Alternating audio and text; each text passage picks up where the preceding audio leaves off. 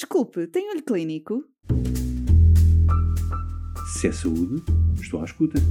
Atualidade científica para profissionais de saúde? Quero, Quero ouvir. ouvir. Olho Clínico, o seu podcast de discussão científica. Olá, hoje continuamos com as questões em torno dos cuidados a ter na anestesia de um doente com longo Covid. Os anestesiologistas devem estar preparados para reconhecer e gerir com segurança os efeitos residuais da infecção por SARS-CoV-2. Algumas questões, como a existência de um risco aumentado no perioperatório, a existência de uma avaliação pré-operatória diferente dos restantes doentes, ou quais os procedimentos do perioperatório que devem ser ajustados, vão ser abordados pelos especialistas anteriores, o professor Dr. Fernando Abelha, diretor do Serviço de Anestesiologia do Hospital de São João, e a professora doutora Joana Mourão, médica anestesiologista também no Hospital de São João. Fique connosco para a discussão científica. Professora Joana, sem dúvida que aprendemos muito acerca da infecção por Covid-19 e as suas manifestações clínicas. No entanto, de que forma tal é relevante para o anestesiologista? Sabemos que a infecção por Covid-19 poderá diminuir a reserva fisiológica. Logo, doentes com comprometimento prévio significativo apresentam risco aumentado de complicações pós-operatórias. O ANG demonstrou que 59 a 81% dos doentes hospitalizados por Covid-19 experimentaram fadiga e fraqueza muscular seis meses após o diagnóstico, e destes, 6 a 14% diminuição da mobilidade. Os anestesiologistas devem avaliar cuidadosamente o estado funcional de cada doente. Se um doente permanecer nesta condição e na sequência da infecção por Covid-19, pode ser prudente adiar procedimentos não urgentes e, possivelmente, enviar os doentes para um programa de reabilitação, uma vez que este tem demonstrado reduzir as complicações pós-operatórias em doentes frágeis. Mas, se me permite, desde que vivemos em pandemia, muito foi alterado na dinâmica do perioperatório. Pelo que gostaria de começar por explicar o que se alterou. Claro que gostaria de ouvir e conhecer o que foi mudado na dinâmica hospitalar, nomeadamente na prevenção da infecção por SARS-CoV-2 dos doentes propostos para procedimentos anestésicos e cirúrgicos. A infecção perioperatória com SARS-CoV-2, de novo, ou reinfecção, está associada a um aumento de mais 10 vezes da mortalidade a curto prazo. Por isso é essencial minimizar o risco dos doentes chegarem ao hospital em fase de incubação com o SARS-CoV-2. Isto é particularmente importante em doentes que estão em risco elevado de doença grave de Covid-19, como idosos, obesos e doentes frágeis, o que já foi referido previamente. As principais ações para o conseguir para todos os doentes são, antes de mais, a vacinação dos doentes várias semanas antes do internamento hospitalar, de acordo com os planos nacionais de vacinação. A seguir, autoisolamento durante um período que excede ao período de incubação da doença, combinado com testes PCR antes da admissão.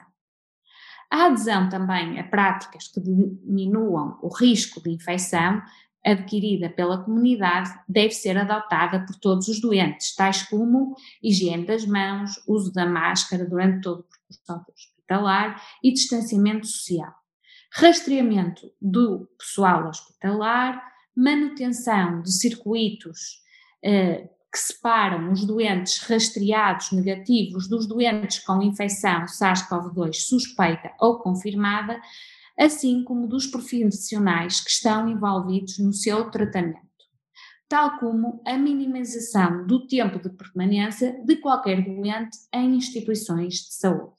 Referiu aqui a importância do autoisolamento dos doentes. Poderia explicar-nos a razão desta necessidade? Primeiro que tudo, para a proteção dos outros, isto é, a cirurgia letiva durante a existência da pandemia deve ser segura para os cuidadores e para os outros doentes. Sabemos que os sintomas de Covid-19 aparecem nos 4 a 5 dias após a infecção e que o contágio é iniciado nos dois dias anteriores ao início dos sintomas e que se mantém nos 5 dias após o início dos sintomas.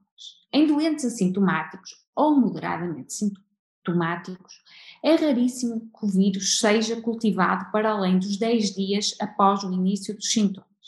Como tal, o autoisolamento não será necessário por mais de 10 dias após um teste positivo de PCR para SARS-CoV-2. Nos doentes graves ou gravemente imunodeprimidos, a infecciosidade pode continuar por mais tempo. Por isso, para proteger o pessoal de saúde, os outros doentes e o público em geral, os doentes devem auto-isolar-se durante 15 a 20 dias. Naqueles severamente imunodeficientes, deve efetuar-se um aconselhamento especializado sobre a duração do auto-isolamento.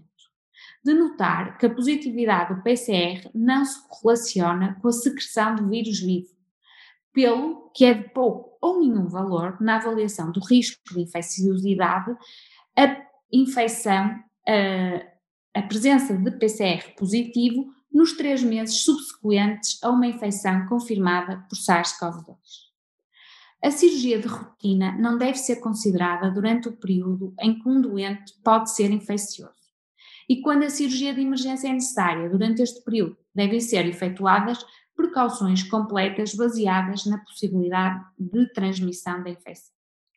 Mas um doente que termine o auto-isolamento pode ser anestesiado no dia seguinte, ao seu término, para um procedimento programado, por exemplo?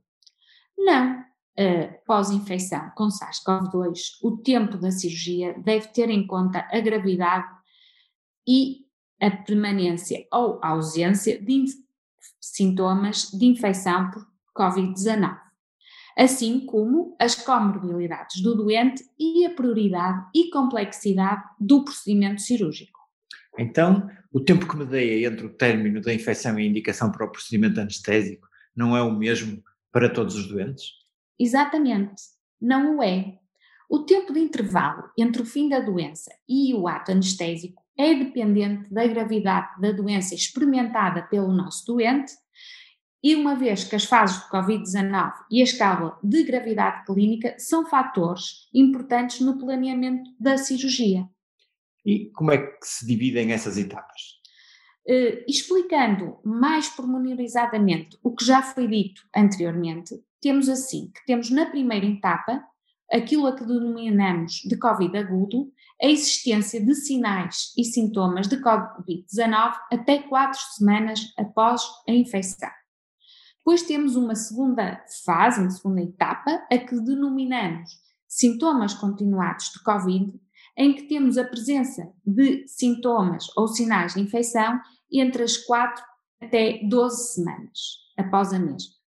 Existe ainda uma terceira etapa, ou síndrome pós-Covid, em que então temos a permanência dos sinais e sintomas para além das 12 semanas e que estes mesmos sinais e sintomas não podem ser explicados por nenhum diagnóstico alternativo. Habitualmente, esta situação surge como um aglomerado de sintomas, muitas vezes sobrepostos, que podem flutuar e modular ao longo do tempo e podem afetar qualquer sistema ou órgão do doente habitualmente afetado por Covid-19.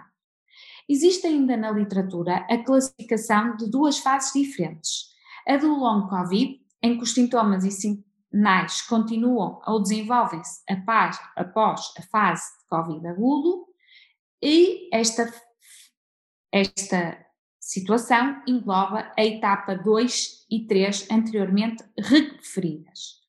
E depois existe uma outra uh, uh, situação denominada de Covid resolvido que, como o nome indica, corresponde à resolução completa dos sinais e sintomas de Covid. Então, para além das diferentes etapas da infecção, também referiu a gravidade da doença. Como é essa categorização? A gravidade da doença relaciona-se com a severidade das manifestações clínicas que a infecção ocasionou no nosso doente. Assim, temos desde o doente assintomático, isto é, aquele em que só foi detectado RNA viral, mas o qual não apresenta eh, qualquer sintoma. Ah, temos depois a doença moderada, com tratamento em ambulatório. Temos ainda a doença moderada com necessidade de hospitalização e, finalmente, a doença grave, que é com necessidade de hospitalização e ventilação não invasiva. É de realçar que na maioria dos doentes infectados por SARS-CoV-2, a doença é uma doença transitória ou assintomática, seguida de recuperação completa. No entanto, esta é uma doença que requer algum tempo de recuperação. Constata-se que 5% dos doentes que tiveram a infecção por SARS-CoV-2 após as oito semanas, ainda têm sintomas residuais. Por isto, considera-se prudente protelar a cirurgia até a ausência total de sintomas. Num estudo de coorte realizado na China, com mais de 1.655 doentes, verificou-se que 76% destes apresentavam sintomas aos seis meses. Noutro estudo realizado em Itália, constatou-se que 87% dos doentes às nove semanas tinham pelo menos um sintoma persistente de pós-infecção. Então poderíamos dizer que há um risco aumentado no perioperatório nos doentes que estiveram infectados com Covid-19? Poderá existir. No entanto, tal não é transversal a todos os doentes. O que sabemos é que doentes com sintomas persistentes de Covid-19, comparados com aqueles que tiveram infecção assintomática ou aqueles em que os sintomas se resolveram completamente no momento da cirurgia, os riscos perioperatórios estão aumentados. Evidências recentes sugerem que os riscos associados à cirurgia em doentes que ainda têm sintomas após a infecção diminuem de forma dependente do tempo. Quando comparamos os doentes que não tiveram uma infecção por SARS-CoV-2, o risco de mortalidade aos 30 dias, quando a cirurgia é feita nas duas semanas subsequentes à infecção, é de 3,22, enquanto que se for às 5 ou 6 semanas, esse risco diminui para 2,78. Dos dados disponíveis, sabemos que o risco de mortalidade às 7 semanas após um diagnóstico de infecção por SARS-CoV-2 é semelhante ao dos doentes que nunca sofreram infecção por SARS-CoV-2. Os timings destes riscos são consistentes na cirurgia letiva, quando estratificados pelo estado físico do doente, complexidade cirúrgica e urgência do procedimento. Doentes sintomáticos estão em maior risco de mortalidade aos 30 dias dos doentes cujos sintomas se resolveram completamente ou aqueles que tiveram infecção assintomática. Mas, apesar de sabermos que existem doentes que com risco aumentado após o Covid, poderão ter benefício com a cirurgia mesmo assim? Como é que sabemos que o risco é superior ao benefício neste tipo de doentes? Para isso, temos que analisar a prioridade da cirurgia para apoiar a decisão do timing para a mesma. Por esta razão, foi utilizada uma classificação específica para esta fase pandémica. Este processo classifica os procedimentos cirúrgicos em grupos de prioridade baseado nos riscos imediatos e a longo prazo para a saúde e bem-estar do doente, os riscos de dor, das sequelas adversas e da progressão da doente. Para esta estratificação, recorreu-se a uma matriz de prioridades de recuperação, que permite a priorização dos casos dentro de cada grupo. Esta priorização está em constante revisão e sujeita a alterações, mas neste momento é dividida em seis categorias. Temos a prioridade 1, que se subdivide na 1A, que se refere a procedimentos de emergência que devem ser realizados em menos de 24 horas, e na 1B, que, que é que, que se aplica a procedimentos a realizar em menos de 72 horas. A prioridade 2, encontramos os procedimentos a realizar em menos de um mês. Na prioridade 3, os a concretizar em menos de três meses. Na 4, os a realizar para além dos três meses. Na prioridade 5, as situações em que o doente quer adiar a cirurgia por causa das preocupações com Covid-19. E na prioridade 6, aquela situação em que o doente quer adiar a cirurgia devido a outras preocupações não relacionadas com a atual fase pandémica. Esta priorização foi adicionada à Avaliação Nacional das Listas de Espera em outubro de 2020. A complexidade e a natureza da cirurgia são outro ponto a ter em consideração, uma vez que a cirurgia mais complexa está consistentemente associada a uma maior morbilidade e mortalidade pós-operatória, incluindo em doentes com Covid-19. As ferramentas validadas de previsão de risco explicam a complexidade e a urgência da cirurgia e podem ser utilizadas para ajudar na tomada de decisões relativamente ao tempo de cirurgia após uma infecção por SARS-CoV-2. Mas eh, consegue indicar-me qual o tempo ideal que deve um doente aguardar para ser submetido a um procedimento após a infecção? O tempo da cirurgia deve ser sensível ao impacto da infecção por SARS-CoV-2, tanto no doente como nos outros.